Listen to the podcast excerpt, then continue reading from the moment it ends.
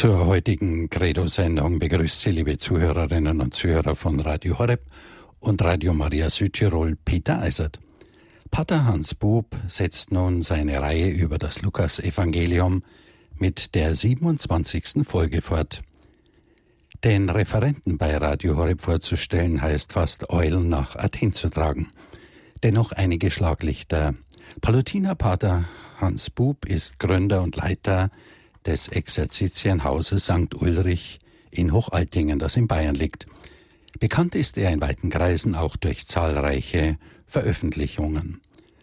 Als regelmäßiger Gast, der er seit über zehn Jahren bei Radio Horeb ist, kennen wir ihn als schöpferischen und unermüdlichen Geist, der uns die reine Lehre der katholischen Kirche unermüdlich näher bringt. Daher bedanke ich mich auch im Namen der Zuhörerschaft bei Ihnen, Pater Hans Bub, Guten Abend.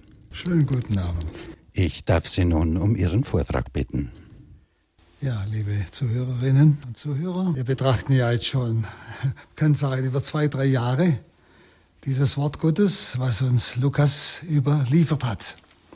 Und wir sind jetzt gleichsam in Jerusalem mit Jesus angekommen und wollen wieder auf dieses Wort hören. Es sind die letzten Tage Jesu in Jerusalem. Und wir wollen uns immer wieder bewusst werden, bevor wir beginnen, dass es sich nicht einfach um eine Erzählung handelt, was Jesus da getan oder gesagt hat, sondern es handelt sich um eine Offenbarung Gottes an mich heute, an Sie heute. Und so ist es wichtig, immer wieder durchzuhören, was will der Herr mir heute mit seinem Wort sagen dass er meinetwegen zum Volk spricht hier oder zu den Pharisäern oder Schriftgelehrten, ganz gleich welcher Rat. Versuchen wir uns wieder so einzustellen, den Herrn zu bitten, lass mich heute Abend das heraushören, was du mir jetzt in meine Situation sagen willst. Wir hören jetzt äh, aus dem Kapitel 19 bei Lukas. Sie können da das aufschlagen und mitlesen, dann tun Sie sich leichter. Vers 28 und folgende vom Einzug Jesu in Jerusalem. Nach dieser Rede, er hat also ein letztes Mal, was wir noch betrachtet haben, ein Gleichnis gebracht über ja, sein Gehen zum Vater und Wiederkommen. Nach dieser Rede zog Jesus weiter und ging nach Jerusalem hinauf. Als er in die Nähe von Bethphage und Bethanien kam, als er an den Berg, der Ölberg heißt, schickte er zwei seiner Jünger voraus und sagte, geht in das Dorf, das vor uns liegt. Wenn ihr hineinkommt, werdet ihr dort einen jungen Esel angebunden finden, auf dem noch nie ein Mensch gesessen hat. Bindet ihn los und bringt ihn her. Und wenn euch jemand fragt, warum bindet ihr ihn los, dann antwortet, der Herr braucht ihn. Die beiden machten sich auf den Weg und fanden alles so, wie er es ihnen gesagt hatte. Als sie den jungen Esel losbanden, sagten die Leute, denen er gehörte, warum bindet ihr den Esel los? Sie antworteten, der Herr braucht ihn. Dann führten sie ihn zu Jesus, legten ihre Kleider auf das Tier und halfen Jesus hinauf. Während er dahin schritt, breiteten die Jünger ihre Kleider auf der Straße aus. Als er an die Stelle kam, wo der Weg vom Ölberg hinabführt, begannen alle Jünger freudig und mit lauter Stimme Gott zu loben wegen all der Wundertaten, die sie erlebt hatten. Sie riefen, Gesegnet sei der König, der kommt im Namen des Herrn. Im Himmel Friede und Herrlichkeit in der Höhe. Da riefen ihm einige Pharisäer aus der Menge zu, Meister, bring deine Jünger zum Schweigen. Er erwiderte, ich sage euch, wenn sie schweigen, werden die Steine schreien. Also nach dieser Rede, wie gesagt, geht er weiter hinauf nach Jerusalem. Sie müssen immer denken, er kommt von Jericho herauf. Jericho liegt 300 Meter unter dem Meeresspiegel, Jerusalem 800 Meter über dem Meeresspiegel. Dazwischen sind so 25 Kilometer. Dann verstehen Sie dieses Hinauf. Aber es ist immer auch ein Bild des Hinauf. Jerusalem ist ja immer auch ein Bild für die Kirche auch für das himmlische Jerusalem, ein Hinaufgehen zu Gott, zur Gottesbegegnung. Ist immer auch ein Bild, der Berg ist ja auch immer ein Bild der Gottesbegegnung. Und deshalb das Hinaufgehen nach Jerusalem dürfen Sie immer, da es ja ein Wort Gottes ist, auch so verstehen. Hinauf in die Begegnung mit Gott, der dort oben in Jerusalem im Tempel gegenwärtig ist. Damals. Nun, bisher hat Jesus sich dieser Huldigung des Volkes entzogen. Aber jetzt will er sich mitten im Volk als Messias offenbaren. Jetzt, gleichsam kurz vor seinem Leiden, einige Tage zuvor. Nun heißt es, die, die Jünger sollen ein Eselfüllen holen. Und zwar heißt es wirklich, auf dem noch niemand gesessen ist. Dieses Wort bedeutet oder kennzeichnet die hohe Bedeutung des Ereignisses. Nämlich für heilige Zwecke wurden Tiere gewählt, die noch nie zu einer Arbeit gebraucht wurden. Für den König wurde ein Tier gewählt, auf dem noch nie ein anderer gesessen hat. Also Sie spüren schon, Jesus anerkennt jetzt öffentlich diese seine Messiaswürde. Denn jetzt ist seine Stunde gekommen, von der er immer wieder gesprochen hat. Und so hat also Jesus gleichsam sein messianisches Königtum eingeweiht mit einem noch nicht berittenen Tier. Und wenn der Besitzer des Tieres das Tier freigab, nämlich auf das Wort hin, der Herr bedarf sein, dann war dieser Mann wohl einmal Jesus bekannt, aber noch etwas viel Wichtigeres, dass der Herr bedarf sein, der Herr, das war Kyrios. Das war der göttliche Herr. Er hat ein Anrecht auf dieses Tier. Nicht? Das ist mit der Hintergrund. Er ist der Herr, er hat ein Anrecht darauf. Und der Besitzer gibt es, weil der Herr Anrecht hat. Und die Jünger warfen dann, heißt es, ihre Oberkleider auf den Esel. Das war ein Zeichen ihrer Huldigung, aber auch ein Zeichen ihrer Hingabe. Die Kleider, das war ja das, was sie ja fürs Leben brauchten, das gaben sie ihm, das legten sie ihm aus, auf den Esel, eine Form der Hingabe. Und es heißt dann, als er an die Stelle kam, wo der Weg vom Ölberg hinabführte, er kam ja von Bethanien, Bethphage, das ist hinter dem Ölberg. Da geht es hinten den Ölberg rauf und dann geht es über die Kuppe hinunter, den Ölberg hinunter, Bach Kidron und dann hinauf nach in die Stadt Jerusalem oder hinein in die Stadt Jerusalem. Nicht? Deshalb dieses, als er an die Stelle kam, wo der Weg vom Ölberg hinabführte, also oben auf dem Kamm, begannen alle Jünger freudig mit lauter Stimme Gott zu loben. Also der Höhepunkt des Jubels war, als das Endziel, möchte sagen, dieses friedlichen Einzuges des Königs vor aller Augen stand. Das Endziel. Und das war Jerusalem, das war der Tempel. Sie schauten also jetzt vom Ölberg direkt auf den Tempelplatz und auf den Tempel. Und Sie wissen ja, was wir schon immer wieder miteinander betrachtet haben, die Jünger haben natürlich etwas erwartet, was Jesus nicht gewollt hat, nämlich sie hofften, er wird ein äußerer König, verbannt die Feinde aus dem Land, die Römer, und baut wieder einen Gottesstaat auf. Das war immer noch im Kopf der Jünger. Das haben sie ja die letzten paar Male sehr gut mitbekommen.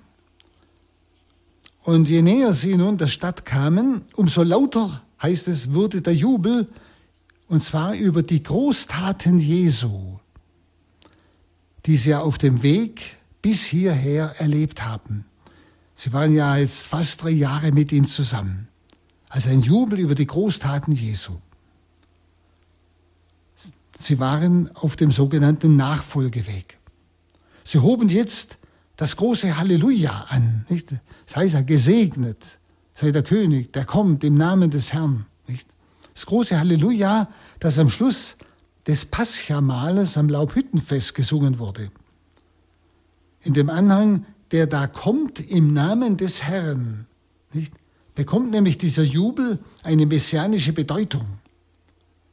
Gesegnet der König, der da kommt im Namen des Herrn. Das ist auf den Messias gedacht. Nicht? Und der Kommende wurde als König begrüßt. Die Königswürde wurde ihm zugesagt, dass er von Gott gesandt ist. Also es werden dem Jubel noch Sätze angehängt wie Friede im Himmel und Ehre in der Höhe. Nicht? Im Vers 38. Das sind ja Worte, die eigentlich ein Anbetungshymnus darstellen. Und sie entsprechen dem Lobgesang der Engel in Bethlehem. Und sie haben hier wieder die Verbindung vom Anfang zum Schluss. Jesus geht ja jetzt nach Jerusalem, wo er jetzt Tod und Auferstehung erlebt. Nicht? Und deshalb wiederum diese, diese Sätze, die Sie hier anfügen, Friede im Himmel und Ehre in den Höhen. Genau die Worte der Engel auf den Fluren von Bethlehem. Nicht? Es ist also Friede im Himmel, weil Gott sich seines Volkes erbarmt hat. Deshalb Friede im Himmel. Und zwar erbarmt durch die Sendung des Friedenskönigs. Nun, um zu sehen, was da vorging, mischten sich, wie es dann heißt, in 39 Pharisäer unter das jubelnde Volk. Nicht, wenn die so gejubelt haben, das war eine große Schar. Nicht?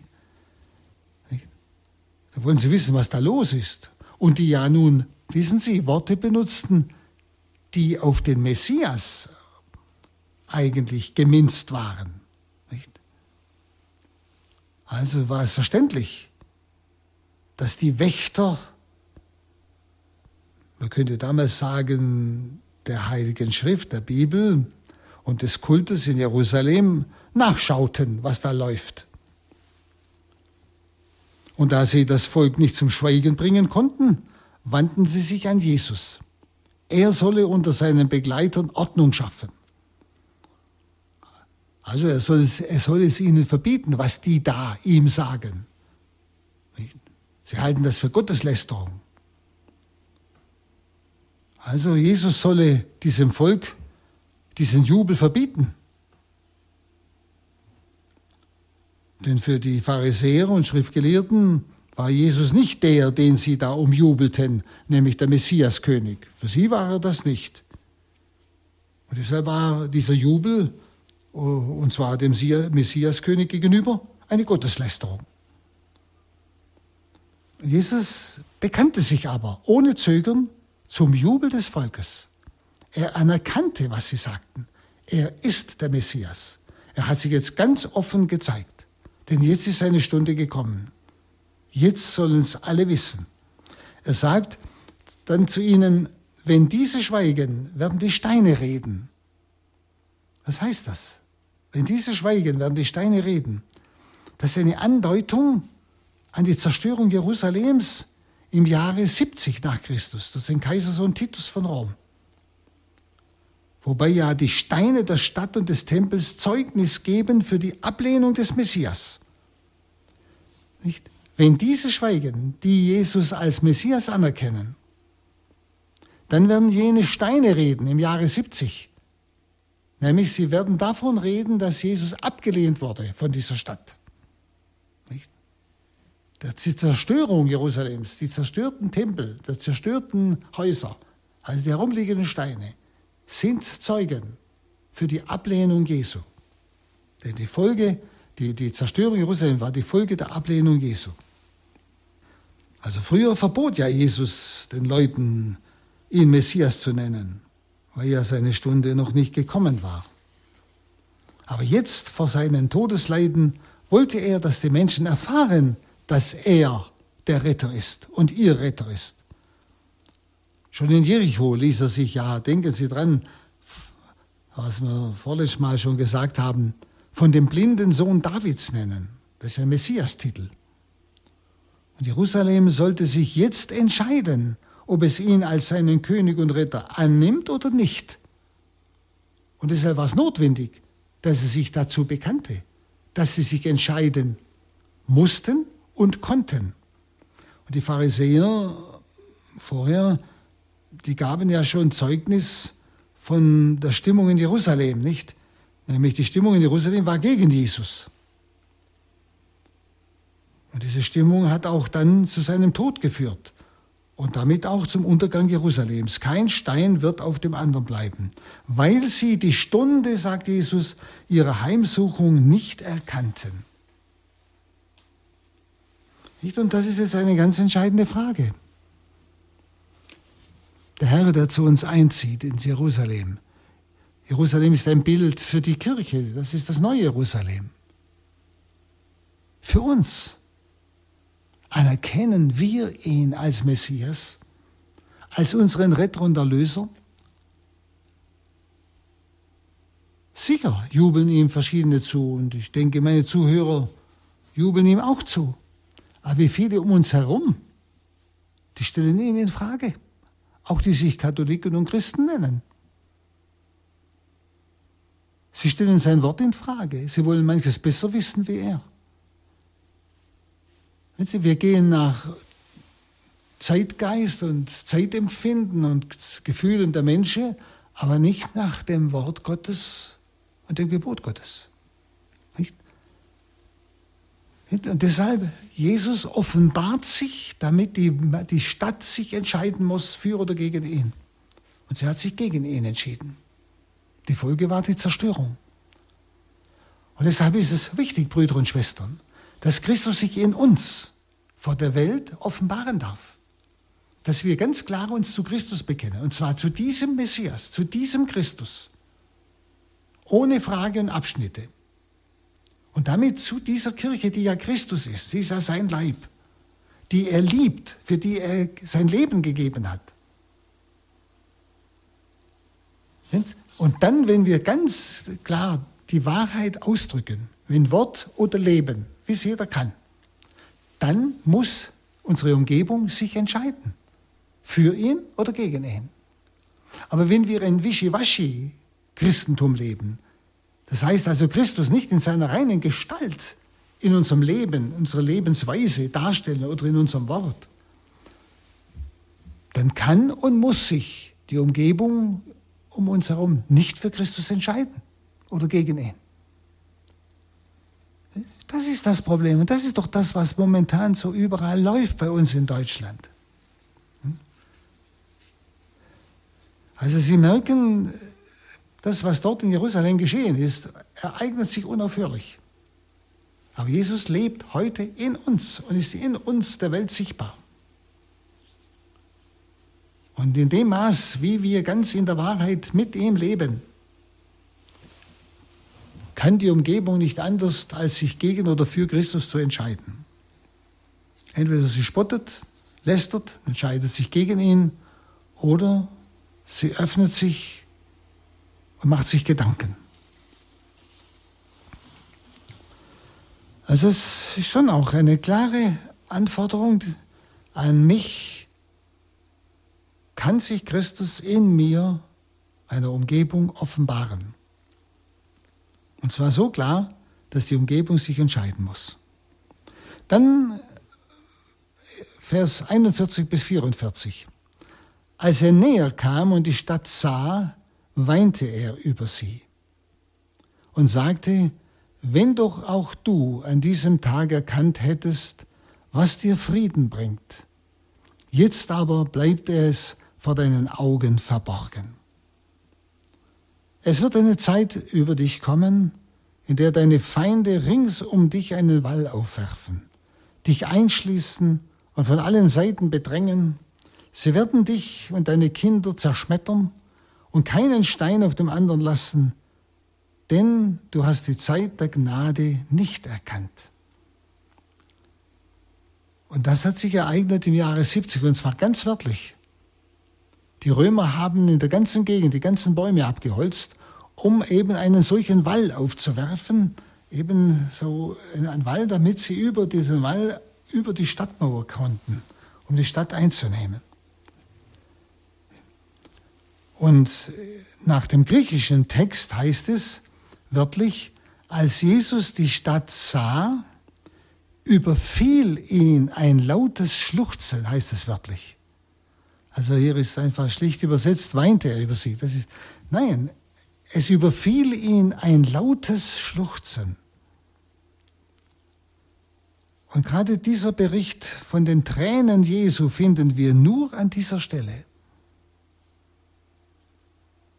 Es drückt einfach diesen Schmerz Jesu aus über die Unbußfertigkeit seines Volkes. Und es drückt seine unendliche Barmherzigkeit aus, die in alle Ewigkeit kein Engel und kein Mensch ergründen kann, wie Schwester Faustina einmal von Jesus erfahren darf. Diese unendliche Barmherzigkeit. Beides drückt es aus. Den Schmerz über die Unbußfertigkeit und die unendliche Barmherzigkeit. Die einzige Stelle, wo er weint. Schauen Sie, und das ist nicht einmalig. Wenn er seine Stadt sieht, wenn er uns sieht, die Kirche, unsere Familie, die, die Kirche im Sinne unserer Gemeinde, Pfarrgemeinde oder unserer Diözese oder unseres deutschen Landes, ganz gleich. Wie geht es ihm heute, Brüder und Schwestern? Das ist doch die Frage. Wie geht es ihm heute? Und wissen Sie, wenn wir real durch die Taufe eingegliedert sind in Christus, sein Leib sind, dass er in uns, seinem Leib, sein irdisches Leben gleichsam weiterlebt, erlösend weiterlebt in uns, dann muss doch dieser Schmerz über die Unbußfertigkeit des Volkes um uns herum uns selber auch durchdringen. Dann müssen doch wir in uns diesen Schmerz spüren. Und fragen Sie sich einmal, habe ich in mir einen Schmerz, über die Menschen meiner Umgebung, die ich kenne oder von denen ich weiß, die Gott nicht mehr suchen, die fern von Gott sind, die auf dem Weg des ewigen Unheils sind, wenn man so von außen her das mal so sagen darf. Nicht? Aber durch ihr ganzes Leben und Verhalten muss man es einfach sagen. Sehen Sie, habe ich da einen tiefen Schmerz? spüre ich etwas von dem, was man von heiligen Dominikus berichtet, dass er ganze Nächte in seinem Zimmer geschrien hat, Gott, was wird mit den Sündern? Ein Schmerz. Es ist dieses Wort der Seligpreisung, selig die Trauernden. Und zwar ist im Griechischen gemeint Trauern um Tote, also um geistig Tote, Sünder. Habe ich diesen Schmerz in mir? Lebe ich mit Christus so, dass ich seinen Schmerz mitempfinde und mich sorge, ja, mich einsetze für das Heil dieser Menschen. Ist in mir diese Barmherzigkeit oder ist in mir die Verurteilung, die Beurteilung, diese Sünder da und diese Menschen tun auch nichts mehr. Oh, das ist doch ein verlottertes Volk. Oh. Verstehen Sie, schimpfe ich über diese Menschen? Mache ich es noch schlimmer? Oder habe ich dieses Erbarmen Jesu und diesen Schmerz Jesu über die Unbußfertigkeit meines eigenen Glaubensgenossen um mich herum und auch der übrigen, die zu meinem Volk gehören zum Beispiel oder auch der ganzen Welt. Also es ist jetzt eine Entscheidungsstunde für Jerusalem. Jesus schaut auf die Stadt vom Ölberg aus. Er weint. Eine Entscheidungsstunde für Jerusalem. Schauen Sie, und es ist immer wieder, auch für die Menschen, denen wir begegnen, eine Entscheidungsstunde für diese Menschen, wenn wir mit Christus leben. Aber da merken Sie, ich kann nicht einfach nur Jesus betrachten, ich muss mir klar werden, dieser Jesus, der jetzt in mir lebt und in mir sich der Welt offenbaren will, damit die Welt sich entscheiden muss, für oder gegen ihn, nicht? Das ist etwas, was uns wirklich unter die Haut gehen muss. Wir werden, wenn wir mit Christus leben, zur Entscheidungsstunde für die Menschen um uns herum. Aber wie damals, sie erkennen nicht, was ihnen zum Frieden gereicht. Damals in Jerusalem haben sie es nicht erkannt und sie erkennen es oft heute auch nicht, was ihnen zum Frieden gereicht. Sagen Sie mal ganz offen, dass die zehn Gebote eine Gebrauchsanweisung Gottes für mich sind, dass wenn ich die halte, ich glücklich werde, Frieden habe, hier, was Ihnen zum Frieden gereicht, Frieden habe, Erfüllung habe, glücklich bin. Sagen Sie das den Menschen. Dann lachen sie. Sagen, ja, das, was ich tue, das macht mir, das macht mir Spaß. Vielleicht äußerer Spaß. Aber Frieden, innere Ruhe, Zufriedenheit, Erfülltheit, Glück werden sie nicht sagen können. Sie erkennen nicht, auch heute nicht, was ihnen zum Frieden gereicht. Es ist vor ihren Augen verborgen. Damals, weil sie sich gegen Christus gestellt haben. Sie waren nicht bereit, einmal sich zu öffnen, hinzuhören, sondern sie hatten eine, ein Vorurteil. Und das ist doch heute um uns herum sehr konkret. Wenn wir nicht selber sogar manchmal zu diesen Leuten gehören, dann ist natürlich Umkehr schnellstens gefordert. Wie, wie gehen wir um mit den Zeichen der Zeit, von denen wir schon öfters gesprochen haben? Und die sind so massiv, so handgreiflich. Die Zeichen der Zeit, die Jesus angedeutet hat für seine Wiederkunft. Aber wir tun auch selbst als Glaubende so, als ob das alles nur bildhaft wäre. Und die Dinge, die heute passieren, Volk gegen Volk, schauen Sie doch einmal hinten, überall. Nicht? Erdbeben, Hungersnot, alles Mögliche, was Jesus andeutet, sagt. Ist alles so konkret. Aber es erschüttert uns nicht. Wir glauben ihm nicht, merken Sie es? Und es ist vor unseren Augen verborgen, weil wir es nicht wahrhaben wollen. Also Jesus spricht ganz klar von der bevorstehenden Zerstörung Jerusalems, die im Jahre 70 geschehen ist. Und so hat er uns angewiesen, auf diese Zeichen der Zeit zu achten für diese Augenblicke seiner Wiederkunft. Es ist also die Folge bei Jerusalem, dass sie die Stunde der Heimsuchung nicht erkannten. Dann müssen wir uns einmal fragen, erkenne ich die Stunde der Heimsuchung? Es gibt ja verschiedene Heimsuchungen, die wir so erleben, nicht? Das sind manchmal Dinge, die uns nicht gerade angenehm sind. Vielleicht harte Situationen, sind auch Stunden der Heimsuchung. Wir nennen es ja. Es war eine Heimsuchung Gottes. Aber erkennen wir die Stunde der Heimsuchung, dass sie uns auf Gott wirft, dass wir merken, Gott hat mich geschüttelt. Er hat mich auf etwas aufmerksam gemacht. Oder auch die Zeichen der Zeit, wie ich jetzt gerade genannt habe. Verstehen Sie? Höre ich da? Merke ich, er schüttelt. Er macht mich aufmerksam. Aber ich glaube, dass es auch von uns heißen kann, sehr leicht. Es ist vor unseren Augen verborgen. Wir wollen es nicht wahrhaben.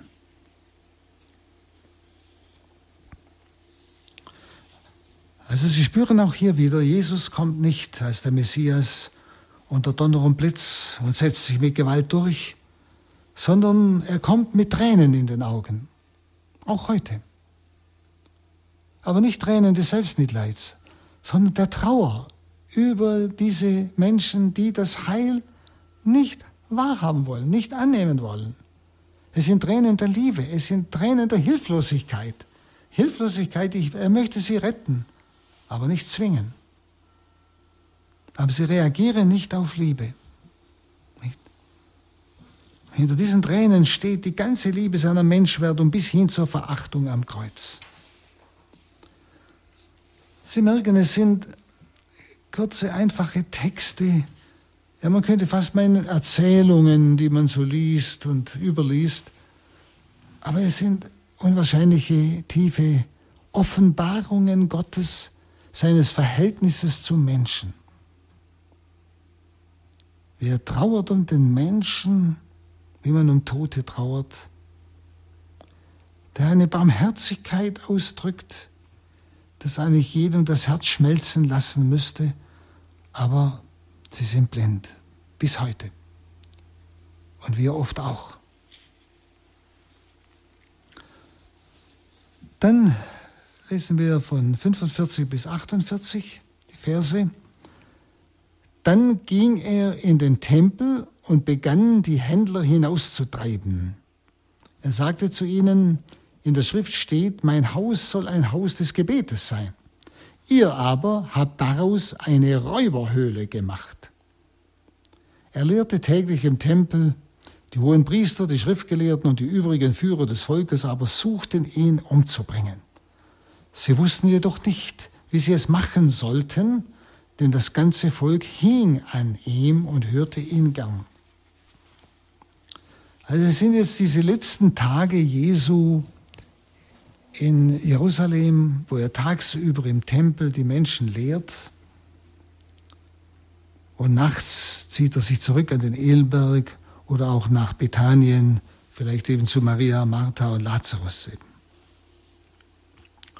Also nachdem Jesus, kann man sagen, über Jerusalem wirklich mit lautem Schluchzen weinte, weil es eben seine Stunde nicht erkannte, ging er jetzt in den Tempel. Und als erste Aktion, er warf die Verkaufenden, heißt es, gewaltsam heraus. So heißt es wörtlich. Ein anderer Evangelist hat sogar, gesagt, hat sogar genau beschrieben, er machte sich eine Geisel. Also er war da nicht zimperlich. Er warf sie gewaltsam heraus. Dieser Artikel, es heißt die Verkaufenden, die Verkaufenden, im Griechischen. Was will das sagen? Nämlich, es waren bekannte Leute. Und zwar Leute, die die Erlaubnis hatten von den, Tempel, von den Tempelverantwortlichen, die die Erlaubnis hatten für dieses Geschäft im Tempel. Und das Haus des Herrn war zur Zeit Jesu, kann man schon so sagen, von den Gottlosen zur Räuberhöhle gemacht worden. Und zwar durch die Entheiligung, indem große ja, Sünder sich ohne Scheu einfanden im Tempel. Und sie wollten durch Opfer ohne Buße Tilgung ihrer Sünden von Gott erwerben. Also das heißt, da waren Leute, die ihre Opfertiere verkauften. Das waren Geschäftsleute. Denen ging es also nicht um die Ehrfurcht vor dem Ort, das, denn die Tiere die hätten sie irgendwo verkaufen äh, können, weiter drunten, nebendran, aber nicht im Tempel. Und die vom Tempel die Verantwortung hatten, die machen auch noch Geschäfte damit. Nicht? Also merken Sie, die ganze Gottlosigkeit, das war eine Ehrfurchtslosigkeit. Und die Leute kamen und haben so ein Tier gekauft und es geopfert und geglaubt, damit ist alles erledigt. Ohne Bußgeist. Verstehen Sie? Es war alles nur noch Formalismus. So Formalismus, dass selbst die Verantwortlichen im Tempel aufs Geld schauten. Wenn die im Tempel verkaufen, kriegen sie auch was davon. Und die Geschäftsleute, die es verkauften, die haben den Tempel entweiht, indem sie da drin Geschäfte getrieben haben und nicht Gott angebetet. Und die, die gekommen sind, die haben geglaubt, wenn sie ein Opfertier kaufen und es äh, opfern lassen für Gott, für ihre Sünden, dann sind ihre Sünden vergeben, ohne dass sie bereuen, ohne dass sie Buße dafür tun. Das war die Situation. Räuberhöhle. Ihr habt das Haus meines Vaters zu einer Räuberhöhle gemacht. Ihr habt es entheiligt. Grobe Sünder gehen da ein und aus und tun so, als ob sie Gott ein Opfer darbringen. In Wirklichkeit haben sie überhaupt keine Bereitschaft zur Umkehr. Brüder und Schwestern, ein Wort Gottes auf mich heute, auf uns heute angewandt. Wie sieht es bei uns im Tempel Gottes aus, in unserer Kirche? Einmal in dem Bau der Kirche, dem Sakralbau. Wie geht es dazu? Wie feiere ich dieses Opfer Christi? Stehe ich es einfach ab, Sonntagsgebot, ohne Bußgeist, ohne Umkehrbereitschaft? Ich mache es zu einer Räuberhölle. Verstehen Sie? Machen genau dasselbe wie die damals. Wenn Sie, wir lesen das so und denken, ja, was machen denn die da? Und merken gar nicht, stopp mal, das ist ein Wort Gottes. das mir heute die Augen öffnen will. Wie geht denn ich in dieses Haus Gottes hinein, in die Begegnung mit Gott? Wie feiere ich das Opfer Christi? Tue ich das formell, einfach wie ein Formalismus, abgehakt, ohne Bußgeist, ohne Umkehr? Spreche sogar das Confitio mit, ich bekenne, ich habe gesündigt, aber denke nichts dabei und ist auch keine Umkehr in mir. Genau das ist die Situation. Sie wollen durch Opfer ohne Buße Tilgung ihrer Sünden von Gott erwerben. Damals. Und wie ist es bei mir?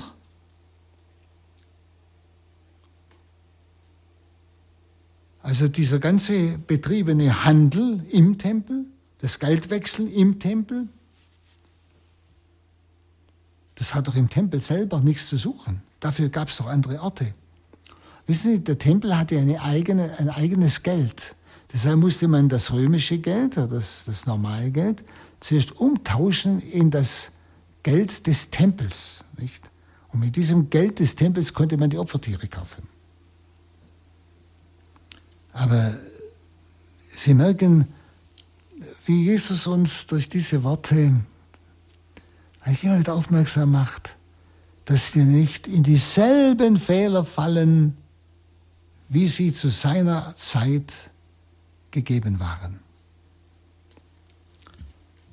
Und er spricht wirklich von einer Räuberhöhle, weil sie eben Gott durch Ehrfurchtslosigkeit die Ehre raubten. Durch Ehrfurchtslosigkeit. Und ich habe oft den Eindruck, ich wage es mal zu sagen, dass die Ehrfurchtslosigkeit eine ganz große Zeitkrankheit ist. Ehrfurchtslos vor Gott und seiner Gegenwart in der Kirche, vor Gott in uns, vor dem Mitmenschen, vor der Schöpfung. Schauen Sie, die Ehrfurchtslosigkeit, eine große Zeitkrankheit. Und nur die Ehrfurcht ist der Schlüssel zum Geheimnis Gottes, aber auch zum Geheimnis des Menschen und der Schöpfung. Und gerade hier in der Tempelreinigung hat sich das Wort des Propheten Malachi in 3.1 bestätigt, der ja von dem Messias spricht, der die Unheiligen aus dem Reich Gottes ausstoßen wird und das Gericht über die Sünder vollzieht. Also diese Machtvollkommenheit stand also dem Messias zu, wie es der Prophet bereits vorausgesagt hat. Und dann heißt es, er lehrte täglich im Tempel. Die hohen Priester, Schriftgelehrten aber versuchten ihn zu töten. Da merken Sie, sie waren einfach stur, ver, verbohrt. Und das ist genau das, was wir durch die ganze Kirchengeschichte bis heute erleben. Dass manche Menschen einfach nicht die Offenheit haben, Herr, wenn es dich gibt, dann offenbare dich mir, ich bin bereit, sondern eine innere Verschlossenheit gegen Gott aber auch Verschlossenheit gegen den Willen Gottes, das Wort Gottes. Ich habe nicht nur einmal gehört, dass mir jemand sagte, ja, das, wie die Kirche das sieht, das sehe ich anders. Ja, wie es die Kirche sieht, das, die Kirche sieht es halt so, wie es Jesus sieht. Und ich sehe es anders, was heißt das? Ich verschließe mich dem, was Jesus will, und er will mein Heil. Also gerade an dieser Stelle zeigt Jesus dann täglich in der Öffentlichkeit unerschrocken Mut. Er tritt auf, obwohl sie ihn töten wollen. Aber bei Tag können sie ihn nicht töten, sie können ihn nicht abführen, weil das Volk schon auf ihn wartet. Sie wollen ihn hören. Und vor dem Volk haben sie Angst. Nicht? Er tritt auf mit Mut und der Kraft des Geistes. Und eben, wie gesagt, zur eigenen Sicherheit übernachtet er dann am Ölberg oder in Bethanien. Da geht er dann aus der Stadt hinaus, denn bei Nacht hätten sie ihn ja fangen können. Das haben sie ja dann auch gemacht am Gründonnerstag.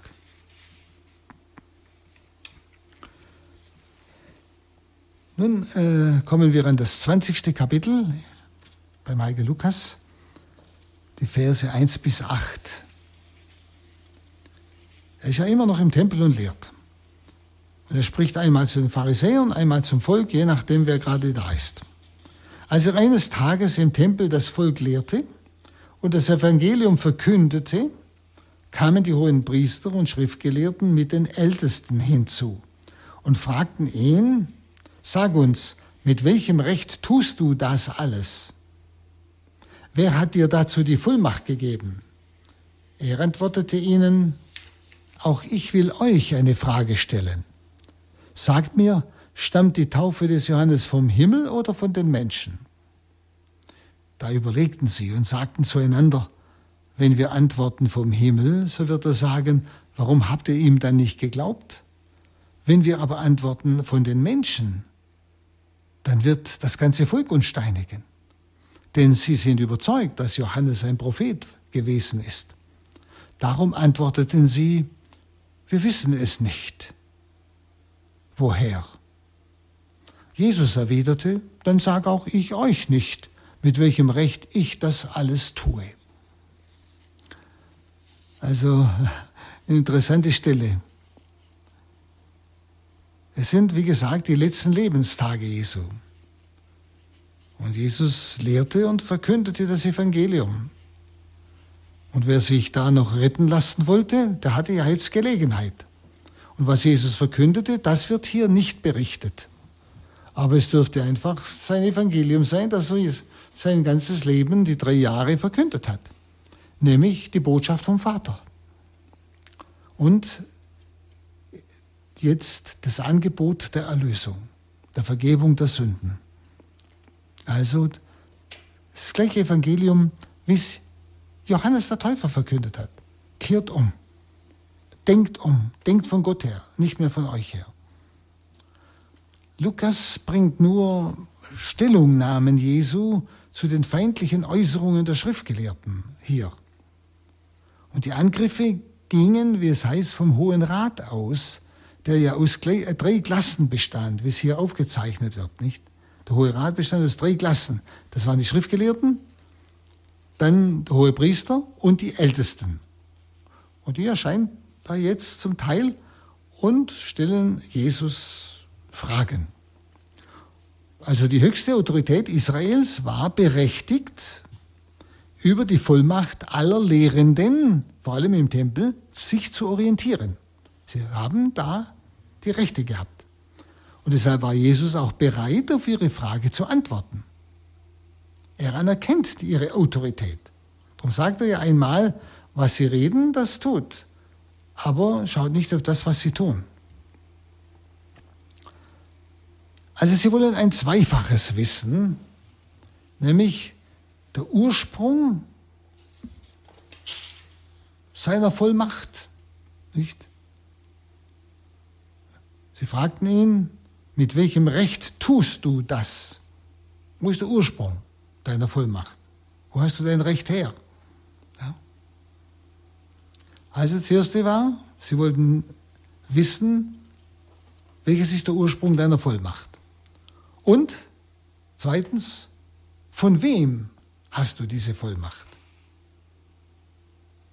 Und dieses Wort im Griechischen heißt Tautam, dieses, nicht, ähm, dies, tust du das alles, wird es übersetzt, nicht?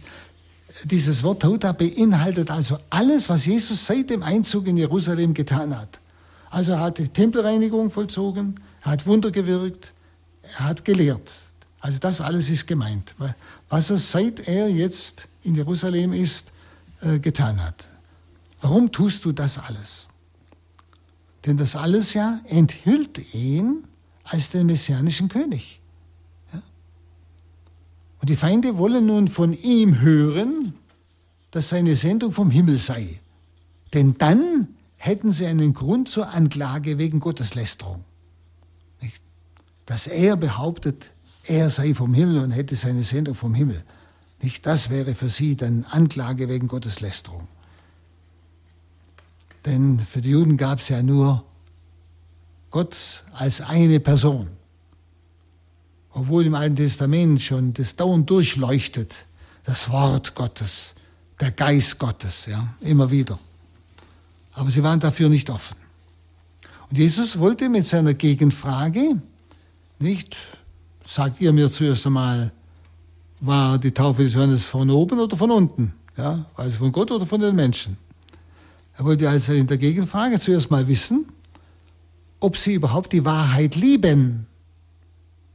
Denn die sind ja dann auch zu Johannes hinausgezogen, weil ja alles Volk zu Johannes an den Jordan ging. Verstehen Sie? Von überall her heißt es ja. Gingen sie zu Johannes und ließen sich taufen. Sie haben also den Schritt der Umkehr getan. Und dann kamen ja auch die Pharisäer, die wollten ja nicht dem Volk nachstehen, wollten ja diese Frömmigkeitsform auch tun, äußerlich. Und Johannes, erinnern Sie sich, der hat ihnen anständig die Meinung gesagt. Ihr Schlangenbrut hat er sie genannt. Ja?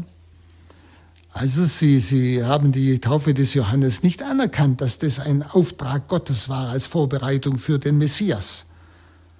Und deshalb stellt ihnen Jesus diese Gegenfrage.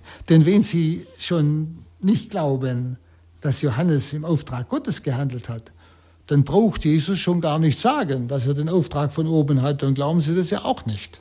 Ja? Also, er wollte zuerst wissen, ob sie die Wahrheit überhaupt lieben und hören wollen. Und solange die Vertreter des Hohen Rates keine bestimmte Meinung über Johannes den Täufer hatten, den Vorläufer, dann konnte er auch ihnen seinen Ursprung, also seine Vollmacht, nicht sagen. Wer die Sendung des Johannes nicht versteht, der versteht die Sendung Jesu erst recht nicht. Also diese Gegenfrage, Jesu entwaffnete seine Feinde.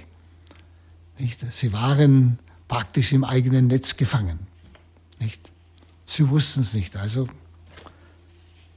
hat Jesus ihnen auch die Antwort nicht geben müssen. Und es hat auch keinen Wert gehabt, denn sie wollten ja diese Antwort ja haben vom Himmel, um ihn anzuklagen. Nun, Johannes wollten sie nicht anerkennen und gegen die Überzeugung des Volkes trauten sie sich nicht aus Menschenfurcht. Das war ihre Heuchelei. Vor den Menschen taten sie immer so, nicht, dass sie von, dass sie von den Leuten anerkannt wurden, nicht. Aber es war Heuchelei. Und da ist auch wichtig, wissen Sie, dass wir uns immer wieder auch an diese Stelle setzen. An die Stelle dieser Personen, die Jesus anspricht. Also an die Stelle dieser Pharisäer und Schriftgelehrten. Bin ich ehrlich zu Jesus? Und bin ich auch ehrlich vor den Menschen? Oder spüre ich aus Menschenfurcht in mir eine Heuchelei? Aus Menschenfurcht.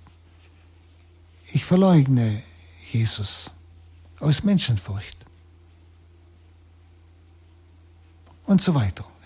Das sind diese Hintergründe. Das ist das Wort Gottes, das eigentlich in mir auch etwas aufdecken will, wenn so etwas noch in mir ist. Und ich denke, Menschenfurcht kennt jeder von uns.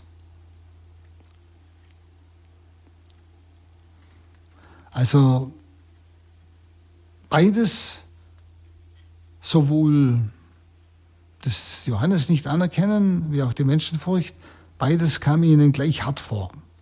Nicht die Wahrheit zu bekennen oder die Wahrheit zu leugnen. Beides war ihnen zu hart. Eben aus Angst um ihren Ruf.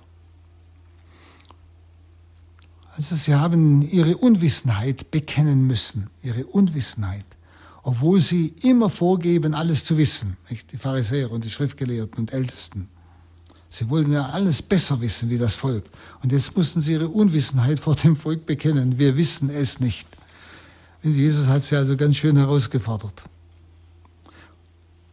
Und damit haben sie auch Jesus das Recht eingeräumt, dann sage auch ich euch nicht, in welcher Vollmacht ich dies tue. Dann gehen wir drei Schritte weiter. Kapitel 20, Vers 9 bis 19 ist ein Gleichnis, das Jesus jetzt bringt. Das müssen Sie immer denken, die Leute hörten ihm immer zu. Und diese Pharisäer und Ältesten, die waren ja auch noch unter den Leuten. Die haben sich ja auch noch drunter gemischt. Nicht? Und so spricht Jesus manchmal zu, zum Volk, wie hier zum Beispiel in einem Gleichnis, aber er meint die unter das Volk sich gemischten Pharisäer und Schriftgelehrten. Er meint natürlich genauso uns jetzt, wenn wir es hören. Also hören wir mal. Er erzählte dem Volk, heißt es, dieses Gleichnis. Ein Mann legte einen Weinberg an, verpachtete ihn an Winzer und reiste für längere Zeit in ein anderes Land. Als nun die Zeit dafür gekommen war, schickte er einen Knecht zu den Winzern, damit sie ihm seinen Anteil am Ertrag des Weinberges ablieferten. Die Winzer aber prügelten ihn und jagten ihn mit leeren Händen fort. Darauf schickte er einen anderen Knecht. Auch ihn prügelten und beschimpften sie und jagten ihn mit leeren Händen fort. Er schickte noch einen dritten Knecht, aber auch ihn schlugen und sie blutig und warfen ihn hinaus aus dem Weinberg. Da sagte der Besitzer des Weinbergs, was soll ich tun? Ich will meinen geliebten Sohn zu Ihnen schicken. Vielleicht werden Sie vor ihm Achtung haben. Als die Winzer den Sohn sahen, überlegten sie und sagten zueinander, das ist der Erbe. Wir wollen ihn töten, damit das Erbgut uns gehört. Und sie warfen ihn aus dem Weinberg hinaus und brachten ihn um. Was wird nun der Besitzer des Weinbergs mit ihnen tun? Er wird kommen und diese äh, Winzer töten und den Weinberg anderen geben. Als sie das hörten, sagten sie, das darf nicht geschehen. Da sah Jesus sie an und sagte, was bedeutet das Schriftwort? Der Stein, den die Bauleute verworfen haben, ist zum Eckstein geworden. Jeder, der auf diesen Stein fällt, wird zerschellen. Auf wen der Stein aber fällt, den wird er zermalmen. Die Schriftgelehrten und die hohen Priester hätten ihn gern noch in derselben Stunde festgenommen, aber sie fürchteten das Volk, denn sie hatten gemerkt, dass er sie mit diesem Gleichnis meinte. Also Sie merken, die waren noch unter dem Volk. Jesus hat es aber dem Volk erzählt und hat damit den Pharisäern noch einmal eine Chance gegeben, es zu begreifen, umzukehren. Also er sprach zum Volk. Das hat ihm ja mit Freuden zugehört. Und er bringt dieses ein sehr zutreffende Gleichnis. Und wie ich schon sagte, die Feinde hören mit. Feind hört mit, hat es im Krieg geheißen, hier auch. Und dieses Wort er fing an zu reden, heißt im Griechischen, nicht? Jesus erzählt diese, Jesus fing an zu reden und erzählte dieses Gleichnis.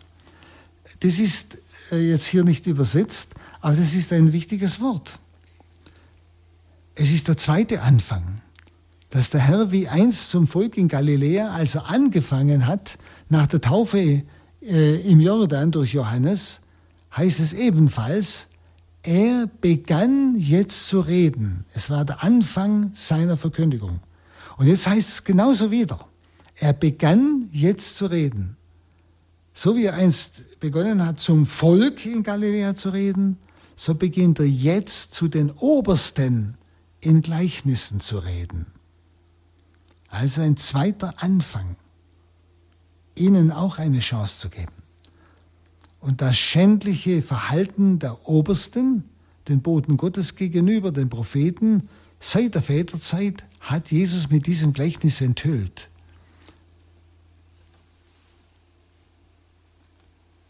Nämlich der Weinberg ist ja im Alten wie Neuen Testament immer ein Bild gewesen für das Gottesvolk. Also das Gottesvolk des Alten Testamentes. Gott hat diesem Volk ja, etwas anvertraut. Er hat es ausgewählt, damit es das Kommen des Messias für die ganze Menschheit vorbereitet. Das war der Weinberg Gottes, das Volk Israel. Und zu diesem Volk hat der Herr von Zeit zu Zeit seine Diener geschickt, seine Propheten. Das ist sehr eindeutig hier. Und sie haben die Propheten fast durchgehend umgebracht. Jesus sagt ja, ihr habt alle Propheten umgebracht, nicht? Bis auf den letzten, nicht? Also so, so wie hier, sie haben es mit leeren Händen fortgeschickt, wird hier im Gleichnis gesagt. Denken Sie an das eine Wort, wo der, der eine König von Israel zum Propheten Amos sagt, geh fort, geh irgendwo anders hin und ver, äh, ver, äh, verkünde deine, deine Botschaft anderswo, aber nicht bei uns und bring uns nicht durcheinander. Nicht? Ist also ein Bild für die Pharisäer, für die Verantwortlichen des Volkes Israel. Wie sind sie mit den Propheten umgegangen, die ganzen Väter, nicht? die also ihre Vorfahren. Und so, äh, das war also dieses Bild, er gibt äh, diesen Weinberg, sein Volk, das er erwählt hat, durch Abraham, nicht? Dieses Volk gibt er den Gärtnern, das heißt den Verantwortlichen des Volkes. Das sind die Schriftgelehrten, die Ältesten, der hohe Priester. Das sind sie, die Verantwortlichen des Volkes. Und dann schickt er immer wieder Boten zu ihnen, wenn sie wieder nicht im Lot waren, um sie wieder auf den richtigen Weg zu bringen, die Propheten. Und so sind sie mit ihnen umgegangen. Es heißt wörtlich, er gab den Weinberg aus der Hand, heißt wörtlich. Er gab den Weinberg aus der Hand und legte ihn in die Hand der Verantwortlichen. Es waren zur Zeit Jesu die Schriftgelehrten, Pharisäer, die Ältesten, der hohe Priester, der hohe Rat. Und also, das heißt, er gab ihn aus der Hand, er lässt sie selbstständig arbeiten. Sie waren also nicht seine Sklaven. Sie mussten nur die Früchte zur Erntezeit abliefern. Denn sie sollten ja, das waren ja die Früchte, das Kommen des Messias vorbereiten. Die Selbstständigkeit und die Verantwortung für den Ertrag ist der Punkt, auf den es jetzt im Gleichnis ankommt. Die Selbstständigkeit und die Verantwortung für den Ertrag. Der Besitzer schickt seine Sklaven. Und es geschieht eine steigende Misshandlung. Schlagen, schlagen, beschimpfen, verwunden, hinauswerfen. Es meint also das verbrecherische Verhalten der Obrigkeit des Volkes Israel gegen die Propheten bei den Vorfahren. Also der Besitzer, die Verantwortlichen des Volkes Israel, handelte in unsäglicher Langmut. Entschuldigung, der Besitzer war ja äh, Gott selber. Gott selber handelte in unsäglicher Langmut. Er hat ja immer wieder Knechte geschickt. Es ist also die ganze Zeit von der Berufung des Volkes Israel bis zur Ankunft Christi. Das ist gemeint. Und die Verantwortlichen haben also diese Gottesboten verfolgt, misshandelt, getötet. Der Besitzer, also Gott, gibt nun sein Letztes hin, nämlich seinen Sohn. Vielleicht werden sie diesen scheuen, sagte er wörtlich. Vielleicht werden sie diesen scheuen. Aber bei seinem Anblick erwägen sie furchtbare Mordpläne, damit das Erbe dann unser werde, wie es heißt. Der Sohn wird also aus dem Weinberg hinausgestoßen und getötet. Nicht? Also eine sehr klare Aussage über sich selber, den Sohn Gottes.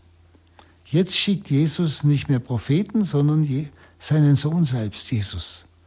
Und sie werfen ihn ja aus dem Weinberg hinaus. Das ist ja das Bild, er wurde außerhalb der Stadt Jerusalem, also hinausgeworfen aus der heiligen Stadt. Das ist ein Bild.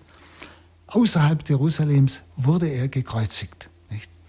Und das ist dieses Bild, das Jesus hier bringt. Nicht? Diese Voraussage. Sie werden ihn aus dem Weinberg hinausstoßen und töten. Und äh, Jesus fragt dann das Volk, das ja zugehört hat, was wird der Besitzer tun, wenn sie jetzt seinen Sohn umgebracht haben? Es ist also jetzt plötzlich eine Zukunftsform. Was wird er tun in Zukunft? Vorher war ja alles Vergangenheit. Was sie getan haben und wie sie die, die Knechte umgebracht haben oder fortgeschickt haben, das war alles Vergangenheit. Aber jetzt kommt Zukunft. Was wird der Besitzer jetzt tun, wenn sie den Sohn umbringen? Er wird sie also in der Zukunft mit einer Androhung belegen. Er droht ihnen etwas an. Nicht? Das interessant dann, wie das Volk antwortet, nämlich, er wird sie umbringen und den Weinberg anderen geben.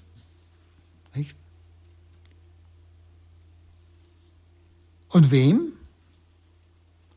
Wie es Paulus dann später sagt, den Heiden. Und deshalb wehren sich die Zuhörer nicht. Darum heißt es ja, dass die Leute plötzlich dann sagten, das darf nicht geschehen. Dass also ihnen der Weinberg genommen wird. Das haben sie verstanden. Also diesen Leuten gab er das Schriftwort zu bedenken vom Psalm 118, 22, nicht, wo er ganz offen vom Reich Gottes spricht, das ihnen genommen wird und ihre Gegner schafft gleichsam ihnen zum Verderben wird. Nämlich der Stein, den die Bauleute verworfen haben. Er ist ja der Stein, er ist ja der Fels, Jesus, nicht? Den die Bauleute verworfen haben, das sind die Verantwortlichen des Volkes Israel und des Volkes. Er ist zum Eckstein geworden. Eben Jesus ist der Eckstein der Kirche. Er ist zum Eckstein geworden des neuen Gottesvolkes. Und jeder, der auf diesen Stein fällt, wird zerschellen. Auf wen der Stein fällt, den wird er zermalmen. Das heißt, der Mensch muss sich an diesem Stein entscheiden. Er muss sich an Christus entscheiden. Jesus ist also der Grundstein des wahren Tempels, das ist die Kirche. Und sie erkannten, jetzt heißt es dann von den Pharisäern, nicht?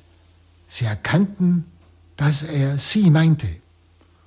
Obwohl sie das erkannten dass sie gemeint sind mit diesen Wächtern, mit diesen Pächtern da, nicht?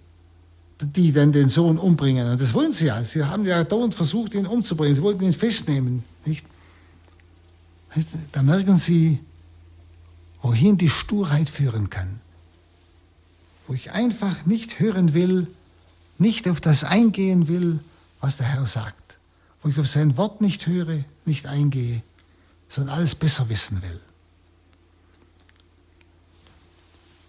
Versuchen Sie so, das Wort Gottes immer wieder zu betrachten, aber immer auf sich selbst hin. Hören Sie, und so kann, muss man sagen, wie es einmal ein Bischof ausgedrückt hat, Jesus hat zwar gesagt, das Reich Gottes wird nicht untergehen. Die Pforten der Hölle werden es nicht überwältigen. Aber so wie Jesus hier sagt, wir haben die Garantie, dass die Kirche nicht untergeht. Aber wir haben nicht die Garantie, dass, sie in unserem Land nicht untergeht. Die haben wir nicht. Ich glaube, das hat mir damals sehr zu denken gegeben, als ich das gehört habe. Wir haben die Garantie, dass die Kirche nicht untergeht auf der Welt, auf der Erde. Aber wir haben nicht die Garantie, dass sie nicht untergeht in unserem Land. Und schauen Sie mal hinein, den großen Abfall. Aber schauen Sie auch das Aufblühen der Kirche in anderen Gebieten der Welt. Da merken Sie, es wird höchste Zeit, umzudenken. Und dazu segne euch der allmächtige Gott, der Vater und der Sohn und der Heilige Geist. Amen. Amen. Danke, Pater Hans Bub, dass Sie Ihre Reihe über das Lukas-Evangelium mit diesem 27. Teil fortgesetzt haben. Verehrte Zuhörer, wenn Sie die Sendung nochmals anhören oder verschenken wollen, so können Sie sich gerne an unseren CD-Dienst wenden und einen CD-Mitschnitt bestellen. Es genügt hierzu ein Anruf unter der Telefonnummer 08 323 9675 120. Auch im Internet haben Sie die Möglichkeit, die Sendung nochmals anzuhören und auch als Podcast herunterzuladen. Unsere Adresse www.horeb.org. Ich wünsche Ihnen nun, Pater Hans Bub, eine gute Nacht auf ein baldiges Wiederhören bei Radio Horeb und Radio Maria Südtirol. Ich bedanke mich auch bei Ihnen, liebe Zuhörer von Radio Horeb und Radio Maria Südtirol, für Ihr Interesse. Gottes Segen wünscht Ihnen allen Peter Eisert.